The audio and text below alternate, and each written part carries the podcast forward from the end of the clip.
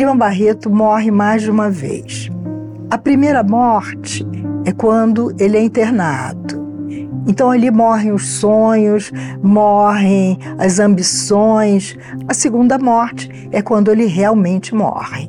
Então em 22, quando ele debruçado sobre uma revista francesa falece na casinha lá de Todos os Santos e em seguida ele, a terceira morte de Lima é quando a eugenia, o racismo, a discriminação, é, a rejeição por tudo de intelectual que venha de negros se dá e só vai é, ser ultrapassado quando a biografia dele aparece nos anos 50 e quando a gente tem a publicação das obras completas.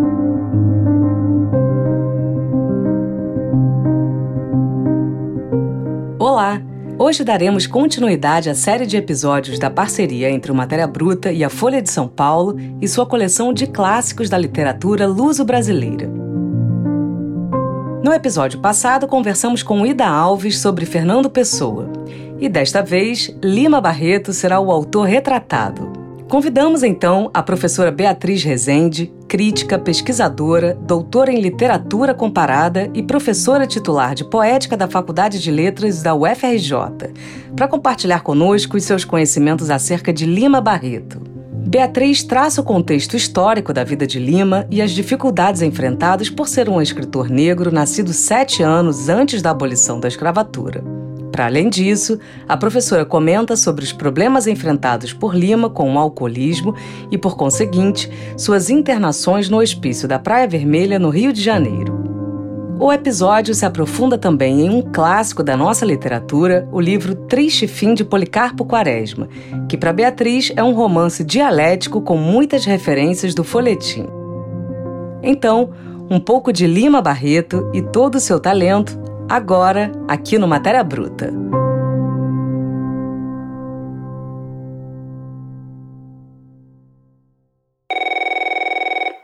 Lima Barreto, aliás, Afonso Henriques de Lima Barreto, porque ele nasce e é batizado com esse nome de rei, é um autor carioca do início do século XX. Na verdade, ele nasce antes da abolição da escravatura, sete anos antes da abolição é, da escravatura no Brasil. Né? E ele é um autor negro, ele dizia, mulato ou negro como queiram, que é filho de uma professora, uma professora que tinha até um pequeno colégio, e de um tipógrafo.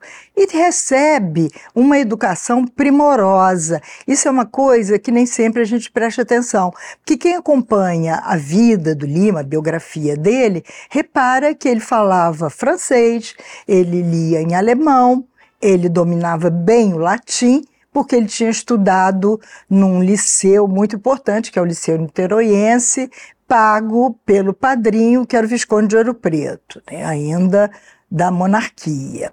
E o Lima é esse rapaz inteligente, de alguma maneira desassossegado, é, que muito cedo vai se dedicando, inclusive, é, às letras, ao jornalismo.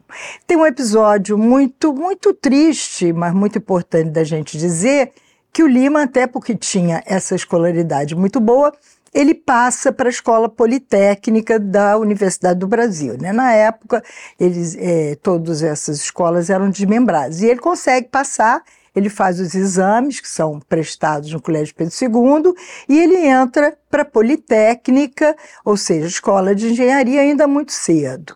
Mas o que o espera nessa escola? Essa é uma escola dos filhos das pessoas importantes da República. Nós já estamos na República nesse momento, né? Onde estudam os Genlis, os filhos de diplomatas, e ele é aquele menino do subúrbio com dificuldade de à própria Politécnica, e lá ele encontra muita dificuldade. Hoje a gente já sabe que ele foi vítima de racismo, o biógrafo, né, o importante biógrafo do Lima Barreto, que é o Francisco de Assis Barbosa, já identifica que ele é sempre reprovado na mesma matéria por um racista. E ele acaba tendo que abandonar a Politécnica e vai fazer um concurso e se torna um funcionário público. E já aí, desde a da escola politécnica, ele colabora com pequenos jornais, jornais é, de estudantes e tudo mais, e começa uma militância política junto aos anarquistas. Quer dizer, a primeira, é, o primeiro compromisso político de Lima Barreto é com os anarquistas. Por isso, até depois a gente vai ver que ele tem uma implicância, de que ele é acusado, assim, umas coisas, ele implica com carnaval e implica com futebol. Mas por quê? Porque os anarquistas é, tinham essa atitude, né? A fábrica Bangu, por exemplo, incentivava o carnaval e incentivava o futebol para que os operários não fizessem política. Bom, então, depois disso, ele muito cedo se torna esse colaborador de diversos periódicos e começa também bastante cedo a escrever. Por toda a vida, ele vai viver esse dilema de ser um intelectual um intelectual que tem que manter a família, a família pobre. O Lima é, sobretudo, um pobre um escritor pobre.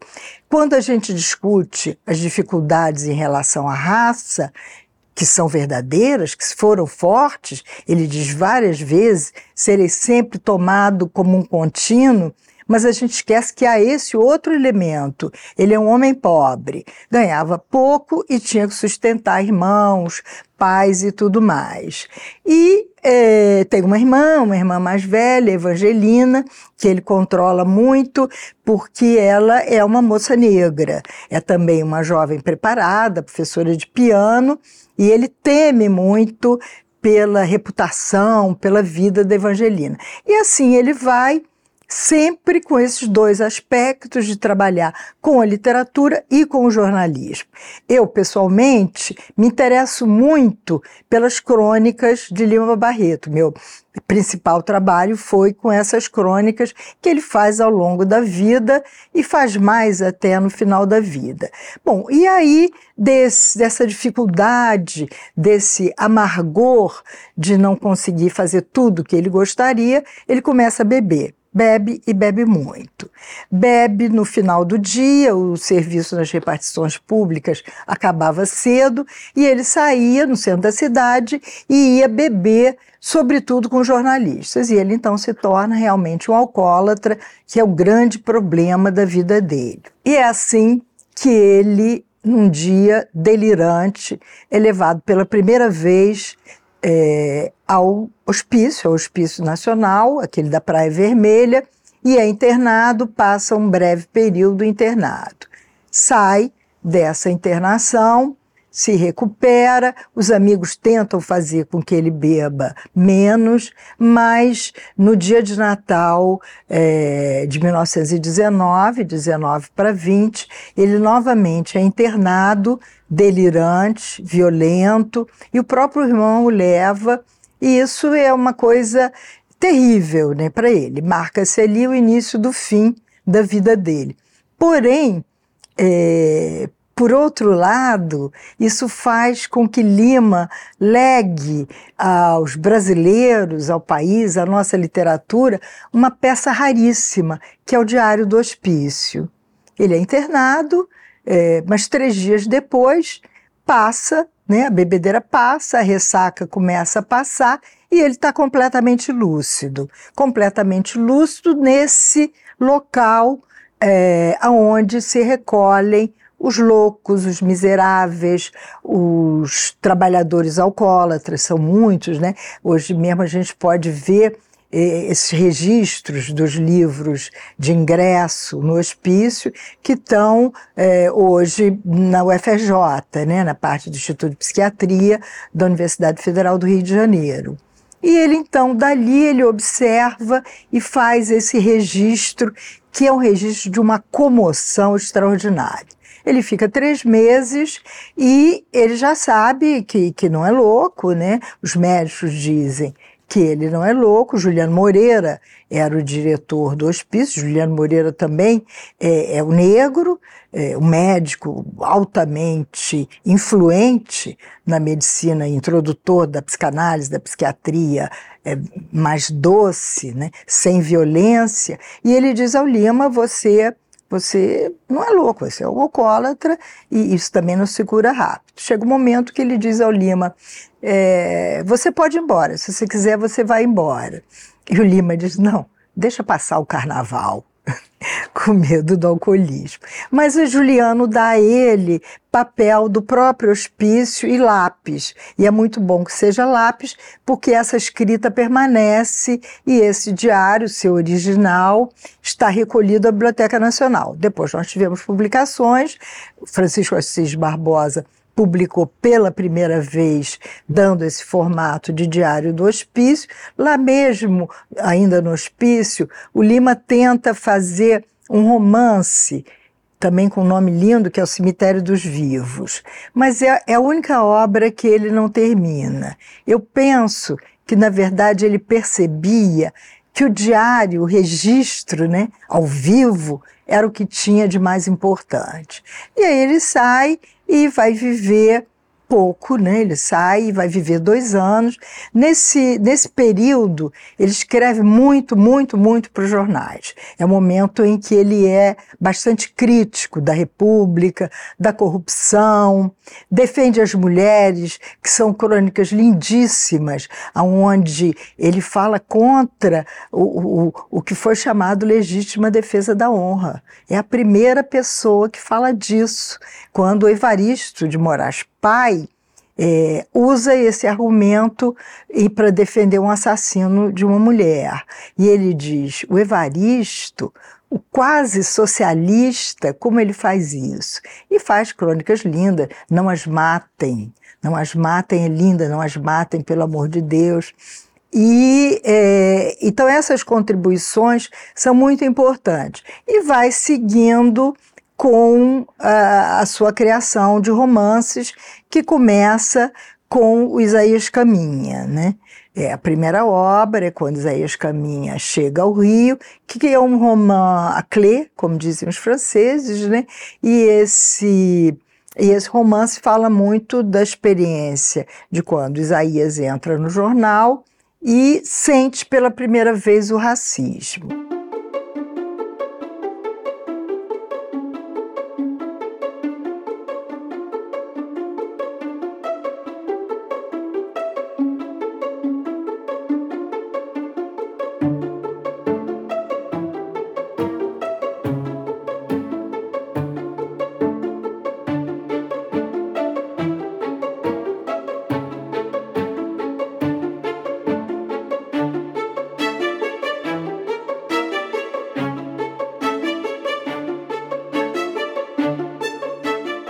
Paralelamente contos e romances, quase que a vida inteira ele escreve o seu último romance, que é o Clara dos Anjos. O Clara dos Anjos, na verdade, é publicado em livro depois da morte de Lima Barreto. E é um romance que, na época, foi considerado mal escrito. Por que mal escrito? Porque era muito coloquial, porque ele se antecipava nos preceitos modernistas. Mas isso ainda não tinha vencido e ele e é um romance que fica muito abandonado, né? Depois da morte do Lima, quando, enquanto ele está vivendo, ele tem essa situação de prestígio, relativo prestígio, apesar de todas as dificuldades. Por quê? Porque o Rio de Janeiro ainda tinha muitos abolicionistas. Né? Então, pensadores negros, militantes negros que vinham da luta abolicionista. E pelo seu convívio com jornalistas e tudo mais.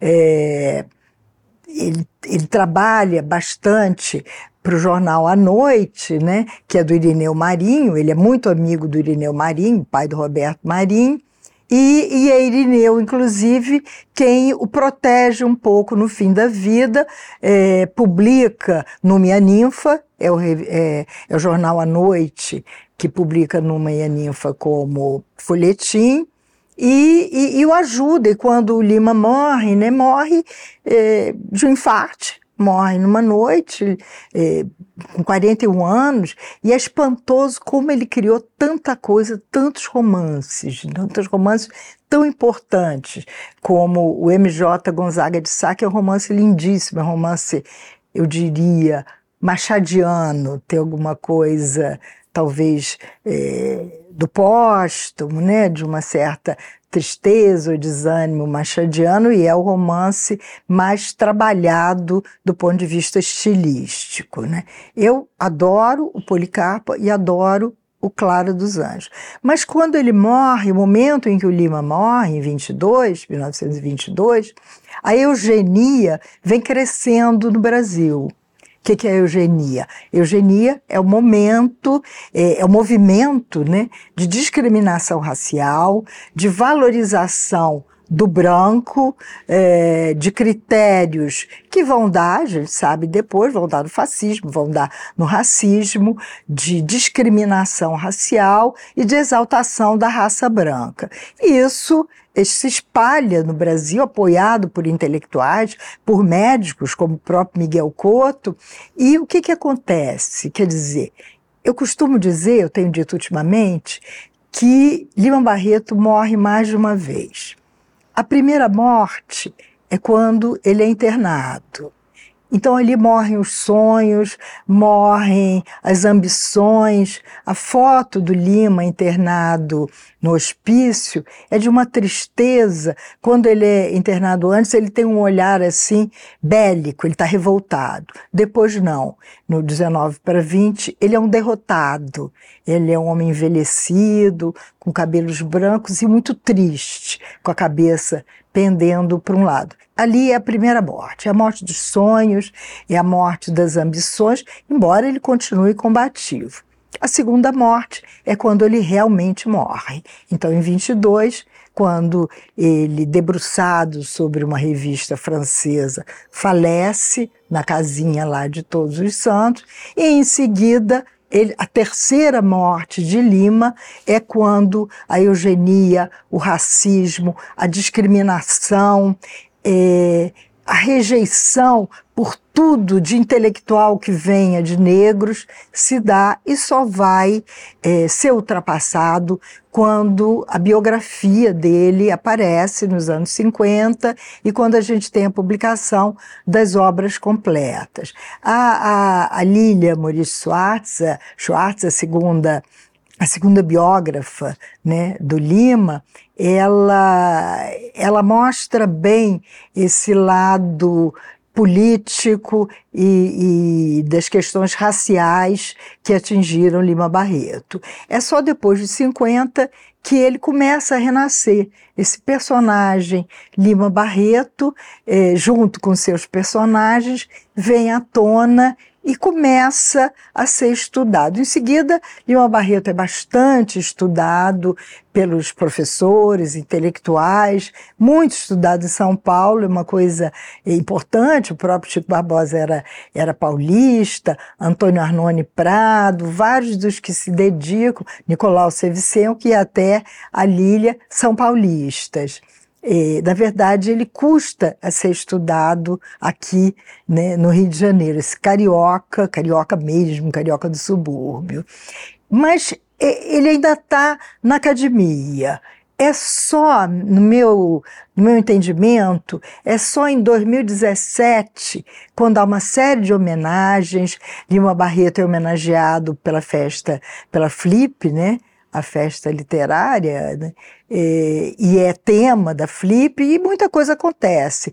É, a, a, obra é republicada, é, acontecem peças, o Traga-me a Cabeça de Lima Barreto, ensinado pelo Cobrinha, né, que é uma beleza de espetáculo. Então, tudo isso é, faz com que, pela primeira vez, um olhar de estudantes de jovens, um olhar do leitor comum se volte para Lima Barreto. E é muito interessante porque a vida inteira ele fala nesse leitor comum. Quer dizer, o, o leitor que ele pretende É sim, claro, o leitor erudito que o rejeitava enquanto ele era vivo, os grandes críticos que também não compreendiam a grandeza daquela literatura urbana que estava surgindo, essa literatura de um autor negro que a crítica não sabia como lidar e de um autor que, falando do Rio de Janeiro, tomava sobretudo os subúrbios como espaço e como tema. Né? Então, é aí que o leitor comum começa a se dedicar. Então me fascina muito ver eh, as obras do Lima receberem maior divulgação e maior popularização, circular entre estudantes a preços reduzidos, é, está presente nas bibliotecas, biblioteca de bairro, biblioteca de escola.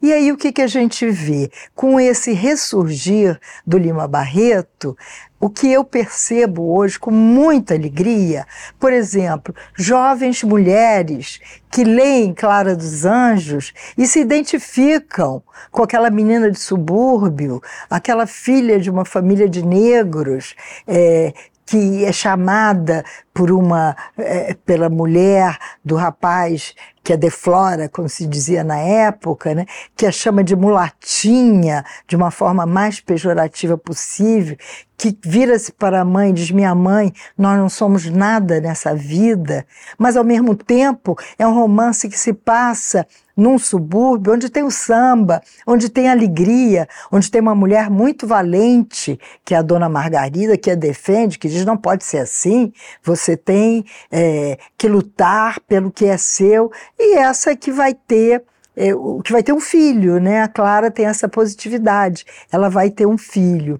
E vejo os leitores do Policarpo entenderem o Policarpo de uma outra maneira. Quer dizer, entender o Policarpo não apenas como aquele político, mas como aquele homem, aquele homem que está lutando pelo país e por tudo mais. Então eu vejo com muita alegria o mesmo jovem Isaías Caminha, que vem do, sul, vem do interior e chega à cidade do Rio de Janeiro. Então eu vi, e os contos, né? os contos que são maravilhosos, Nova Califórnia, Como o Homem Chegou, e, e por aí vai, né? e as crônicas. Eu, eu acho que só agora com 100 anos da morte de Lima Barreto, a gente está vendo esse autor conseguir o que ele quis. Né? Ser um leitor lido e apreciado pelo leitor comum.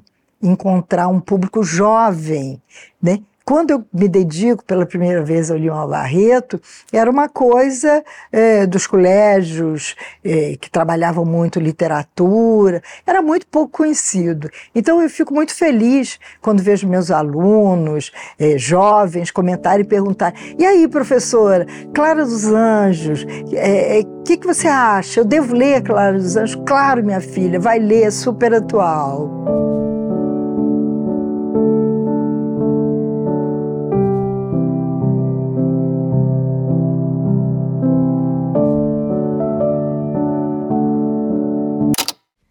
Uma breve pausa no episódio. Passo a palavra para Greg Cheskis, que te contará uma novidade sobre o Curta On, o streaming de documentários. Um estudo sobre o racismo estrutural brasileiro. Vosso nome agora é José Roberto. Não foi apenas um apagamento da memória individual. Foi um ato com a intenção de coibir e esconder toda a contribuição civilizatória que homens e mulheres, africanas e africanos, trouxeram para o Brasil e para o Novo Mundo. O quadro de Pedro Américo é um dos grandes exemplos da construção da ética do silêncio, independência ou morte. Ali, a maioria populacional, constituída por nós, negros e indígenas, foi quase totalmente ignorada. Em uma série de cinco episódios que explora a opressão racial, a desigualdade e a luta por direitos e cidadania. Havia um filtro para que essa população não ascendesse, não disputasse a gestão mesmo da, da nação. Esses indivíduos não só disputaram a liberdade individual, mas disputaram, por exemplo, a construção da nossa literatura, do nosso teatro, das nossas artes e da nossa cultura. A ética do silêncio. Assine e assista no Curta On, seu clube de documentários. Triste Fim de Policarpo Quaresma é o mais importante, o mais estudado dos livros de Lima Barreto. É o que fica como um clássico na nossa literatura e realmente é se é que nos interessa dizer que um livro é um clássico. Eu acho que seguramente o Lima não queria isso, que fosse um clássico, até porque ele estava muito afastado dos clássicos do momento em que ele viveu. Mas esse é um romance muito importante. É um romance sobre a pátria, sobre a nacionalidade brasileira. É, o Paulo Thiago tem um filme maravilhoso que se chama Policarpo Quaresma, o herói do Brasil. E ele é isso. Ele é o herói que foi o anti-herói. Né? Se Macunaíma é o anti-herói, Policarpo é o herói. Mas que herói é esse? Né? É o herói derrotado. Uma coisa muito bonita, uma coisa muito forte, por exemplo, na literatura russa, esse herói vencido. Quem é, é Policarpo? Policarpo é o major, Major Quaresma, que não era major porque ele não era militar ele recebe essa chamada, né, esse chamado de major, porque era um homem erudito que morava no subúrbio, era um funcionário público e atribuem essa patente para dizer que ele é uma pessoa importante. E o Major Quaresma era muito peculiar, diferente, porque ele tinha livros em casa. Ele lia, tinha uma biblioteca, e os seus vizinhos diziam: não sei para que, não é doutor, para que ter tantos livros em casa? E, e Policarpo começa o livro assim e começa com a preocupação com o nacionalismo. Ele defende tudo que é nacional, que é realmente brasileiro. E, fundamentalmente, ele vai defender é, o que hoje a gente chama é, dos povos primitivos, das primeiras populações. Então, defende os índios e vai estudar tupi-guarani porque é realmente a primeira língua é, do Brasil e que não é o português dos colonizadores. Olha que coisa interessante, né? Essa visão da colônia. Aí ele vai estudar tupi-guarani e vai ficando é, metido nisso, até que um dia ele, meio delirante, manda um ofício para as autoridades, né, para o chefe dele, em Tupi-Guarani. Quando isso chega na repartição, mas o que, que, é isso? E aí começa, ah, foi uma Jorge Quaresma, está louco está louco, é considerado louco no romance, que é um romance de 1916, ou seja, bem anterior às verdadeiras internações do Lima Barreto. Isso é uma coisa que a gente esquece. Então, Policarpo é internado no hospício, é, por isso ele escreveu Tupi-Guarani, e a grande figura do romance, que é a Olga, afilhada, filha de um italiano, um italiano rico, que é o compadre de Policarpo, grande amigo, e Olga é, é um, eu considero dos grandes é, personagens, grande personagem mulher da nossa literatura. Olga vai visitar e tudo mais, e vai visitar nesse hospício da Praia Vermelha, que depois se tornou Universidade do Brasil, reitoria da Universidade do Brasil está lá, linda, com a mesma entrada que tinha, né? com as estátuas e tudo mais. A gente ainda tem marcas. Se quem quiser ir visitar o Palácio Universitário da Praia Vermelha vai ver é, os azulejos tudo mais daquele hospício construído por Pedro II. Então ele fica lá e acaba considerado curado, sai do hospício, graças à ajuda de Olga e do pai, né, do italiano, e, e ele então está desiludido, resolve que vai sair do Rio de Janeiro e encerra-se, vamos dizer, a primeira etapa. Ele então vai para o campo, vai com a irmã, para o campo comprar uma casinha, um sítio que ele chama de sossego. Repare, então essa é a primeira parte do Triste Fim de Policarpo Quaresma, que é um livro dialético. Então a gente tem a primeira parte, que é essa tese, né, que é o, a valorização das coisas nacionais, e vai ter a segunda quando tudo realmente dá errado. Então ele acredita que o campo é o verdadeiro celeiro das riquezas brasileiras. Então vai, vai para o sítiozinho, etc. A irmã acompanha, lá ele contrata um rapaz para ajudar e não consegue. Né? Não consegue por quê? Porque já temos os grandes proprietários, já temos as dificuldades e a pobreza do campo, e ele lá fica tentando lutar com a terra e perdendo, né? E ele está lá nessa já no final, quando ele é derrotado pelas saúvas. Ele faz uma plantação, dorme e quando acorda tudo tinha sido devorado pelas saúvas, aquele mal do Brasil, como se dizia, até Monteiro Lobato comenta isso, que é a saúva.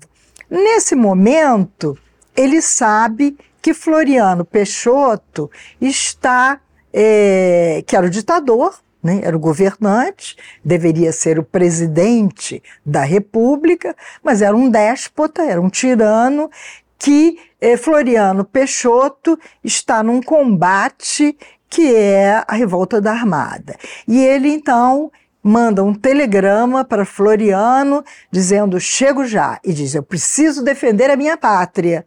Deixa o sossego, fecha-se essa segunda parte e nós vamos então para a parte final, né? que fica sendo é, essa coisa fundamental, né, é, que é o que nos leva, nos lega esse pensamento dialético. E ele então vem para o Rio de Janeiro para lutar pela República. Reparem, ele se torna então Policarpo um republicano e vai para o Rio de Janeiro, tenta se alistar e leva planos. Primeiro encontro dele, chega a se encontrar com Floriano Peixoto e leva o projeto dele de república. E Floriano diz: Você, é Quaresma, você é um, um visionário. E ele realmente é um visionário, né? É o, é o triste visionário, como diz a Lília. Né? E, e ele fica, se engaja, e quando ele está começando a se entranhar nessa luta, é, que é uma luta contra a armada, né? e uma luta covarde, é, é o navio que está lá, que a gente sabe, né, que uma matança dos, dos marinheiros, a revolta dos marinheiros, a revolta da Chibata, que é uma peça linda também dos derrotados da nossa história, e aí ele começa a ver o arbítrio, ele começa a ver o que é, é a covardia e o que é uma ditadura. Né? O que ele está vendo é o que é uma ditadura. E acaba que ele é preso, ele se revolta contra tudo isso, é preso, e aí ele percebe é, as prisões e os assassinatos desse ditador, uma coisa que foi muito tempo ocultada pela história, e aí Policarpo fica é, naquele desespero e ele vai realmente morrer, vai ficar entre os sacrificados pela defesa, verdadeira defesa da pátria e da liberdade. E aí é que o romance é um dos grandes romances da literatura mundial. Olga, afilhada sempre importante, tenta visitá-lo, não consegue, tenta lutar por ele, vai com o Ricardo Coração dos Outros, que é o tocador de violão, que está presente no romance inteiro. Ele começa já na primeira parte, quando Policarpo quer estudar violão, porque violão é a verdadeira expressão da música brasileira. É, Lima tem um interesse muito curioso pela música e acabou depois sendo muito estudado, fazendo parte de teses, inclusive, sobre música popular brasileira. No Nome a Ninfa, ele fala, ele fala de música, música é, que é tocada em, em, pequenos lugares, né, com músicos negros, mas enfim, ele, no final do romance, quem está com ele é o Ricardo, Coração dos Outros, a Olga e, e ele então vê que perdeu, que perdeu e vai morrer. E aí é uma coisa absolutamente deslumbrante, que é o fim né, o fim do Policarpo, onde a gente tem coisas extraordinárias. Eu vou até ler um pedacinho, se você me permite, é quando ele está assim, se perguntando o que é pátria. O que é pátria é isso porque eu lutei. E aí ele revê a história, vê as mutilações, vê os assassinatos, e como durante todo esse tempo ele acreditava na ideia de pátria. E aí ele diz: como é que ele, é um monólogo lindíssimo, tão sereno, tão lúcido, empregar a sua vida, gastar o seu tempo, envelhecer atrás de tal quimera. Repare a sofisticação desse romance, aonde o narrador se cola ao personagem. Isso é muito sofisticado. Isso acontece raramente na literatura. É uma polifonia, né? um conjunto de vozes. Como é que, como é que não viu nitidamente a realidade? Não a pressentiu logo e se deixou enganar por todo um falaz ídolo. Absorveu-se nele, dar-lhe em holocausto toda a sua existência, esse ídolo enganador, né, que era o déspota. E aí ele se pergunta e termina né, essa passagem. E é assim que ia para a cova, sem deixar traço seu, sem um filho, sem um amor, sem um beijo mais quente, sem nenhum mesmo e sem sequer uma asneira.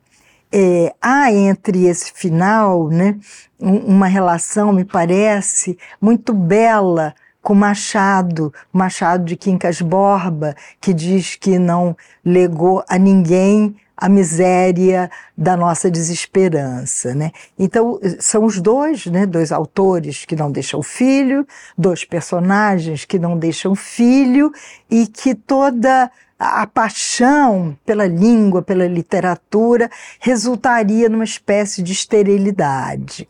E é assim que ele é, vai morrer, fora bom, fora generoso, fora honesto, fora virtuoso, ele que fora tudo isso, ia para a cova sem o acompanhamento de um parente, de um amigo, de um camarada. E chorou um pouco. Então, ele vai morrer e o romance acaba com as palavras e aí acaba esperançoso, porque acaba com Olga tentou tudo, Ricardo coração dos outros, Ricardo coração dos outros, esse homem do povo. É o, toca, é o capadócio, é o tocador de violão. E ela vê que tudo isso é, é impossível, é, ela tenta, mais uma vez, ir ao Floriano, um, um esbirro qualquer, diz: Não é possível, minha senhora, o marechal não a atenderá. E ela sai, olha o céu, anda, e se lembrou que por estas terras já tinham errado tribos selvagens, das quais um dos chefes se orgulhava de ter no sangue o sangue de dez mil inimigos. Fora quatro séculos. E aí ela vai Esperemos mais, pensou, e seguiu serenamente ao encontro de Ricardo Coração dos Outros. E assim ele termina esse romance, que primeiro foi publicado em folhetim, em março de 1911. E aqui eu queria falar ainda é, sobre a comoção desse fim, eu queria falar de alguma coisa que a gente estuda pouco no Triste Fim de Policarpo Quaresma. O Triste Fim foi publicado em 1911, 1911 como folhetim do Jornal do Comércio. Já é interessante porque já mostra essa ligação do autor com o jornal, o que acontece na vida dele inteira. A hora. E depois só vai ser publicado em livro em 1916.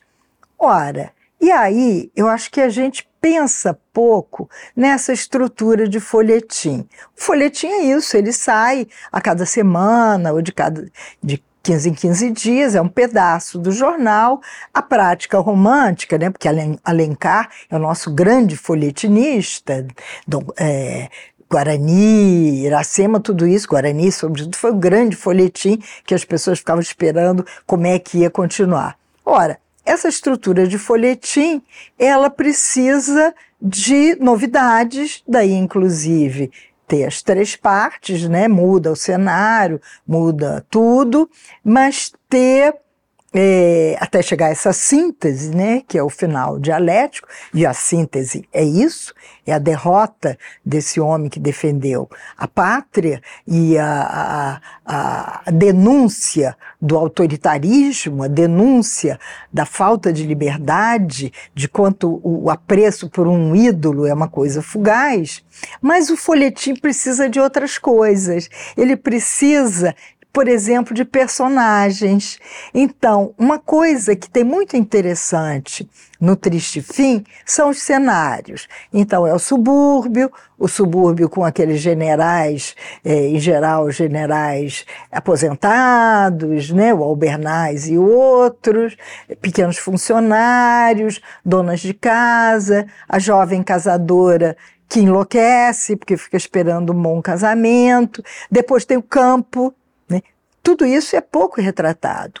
O subúrbio, que era uma espécie de zona rural na época, o campo, esse campo pobre, difícil, é, que é o Rio de Janeiro, né? É, é, o campo do estado do Rio de Janeiro. Né? Até hoje, um campo com muitos problemas. E depois, quando ele volta, o ambiente de guerra, o espaço da guerra, os canhões, é, tudo isso que é uma coisa que dá muito certo em folhetim, e os personagens. Então, é, é preciso ter bons personagens. O Ricardo Coração dos Outros é esse é, que é olhado assim, mas como? Ele não toca piano, ele toca violão, né? e que é muito interessante, é, e que dialoga com o Policarpo. A Olga, que é esse grande personagem, a Olga é filha desse italiano rico, o italiano constrói casas importantes, ele mora em Botafogo, mas é um carcamano. Né? Só o, Policarpo o trata de igual para igual, porque mesmo rico, ele é um carcamano. Esse italiano, imigrante no Brasil, olha quanta coisa da nossa vida, né? do nosso ser brasileiro. Né? Mas a Olga é um personagem rara, raro. Então ela casa com um médico, que era grande figura do momento da República. Mas o, o, o médico é um preguiçoso, em vez de estudar, ele dorme. E ela tem desprezo, ela vai ter um desprezo por esse homem burro, e ela é muito inteligente. E é um momento lindo em que ela diz, ela faz um discurso absolutamente feminista em que ela diz, primeiro que ele não ouve, ele não ouve ninguém. E depois, esse, esse trecho é maravilhoso, vou procurar aqui porque demorar muito. Em que ela diz, ele diz, não, mas eu, ele não quer se comprometer, ela quer defender o, o Policarpo que está é, preso. Não, mas eu não posso ir, não posso. Aí ela diz, eu, eu, eu, você só sabe falar isso, né? Você só fala eu. Olha que coisa feminista essa mulher que diz para o marido: você só fala um eu. E vários outros, a própria irmã, o Floriano, né, esse déspota, né, como ele é pintado. Então, esses personagens menores que vão dialogando com Policarpo são uma propriedade do folhetim que ele leva com uma forma mais cuidada, né, retocando um pouquinho para o romance. E por isso eu acredito que esse romance, não só por essas questões absolutamente pertinente no tempo em que nós vivemos, né, nesses anos, depois de 100 anos da morte, nesse presente cheio de ameaças que nós ainda vivemos, ele é um livro absolutamente pertinente. Ele põe a nu diversos aspectos, tanto do militar quanto do funcionário público, quanto daquele que batalha pela pátria que se ilude achando que está defendendo a sua pátria como mulheres, como essas mulheres por quem Policarpo e Lima Barreto têm muita simpatia. Então é surpreendente. É claro que a gente encontra algumas dificuldades, até porque é um autor erudito, é, é só em Clara dos Anjos que ele vai chegar a, a uma linguagem mais simples, um pouco em Isaú Jacó. Aqui a gente tem, às vezes, para o jovem leitor, alguma dificuldade, mas é só ele prestar um pouquinho de atenção, algumas palavras que já caíram um pouco em desuso, mas que nunca são palavras super eruditas, mas que não fazem parte, porque a língua é viva, a língua é, é móvel, né? a língua se renova, mas se atravessar, o jovem leitor, se atravessar essas pequenas dificuldades, eu acho que vai se defrontar com uma história absolutamente fundamental para qualquer brasileiro.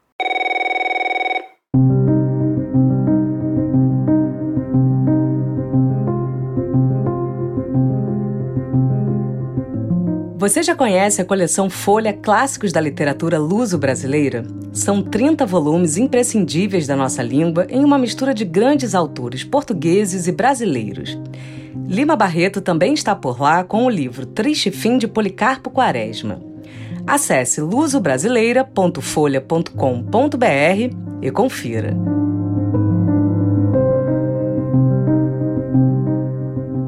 Este episódio foi produzido por Guilherme Carrera, contou com a captação de som de Louis Barbaras, identidade visual e artes de Gabriela Diniz, assessoria de Francis Carnaúba, coordenação geral e edição de Juliana Zalfa e voz de Flávia Mano. O Matéria Bruta é o podcast do canal Curta dedicado à cultura e às humanidades. E para você ficar por dentro de tudo por aqui, se liga na dica. Se inscreva no Google Podcasts ou no Castbox, siga o Matéria Bruta no Spotify e na Amazon ou assine no Apple Podcasts. Te aguardamos no próximo episódio.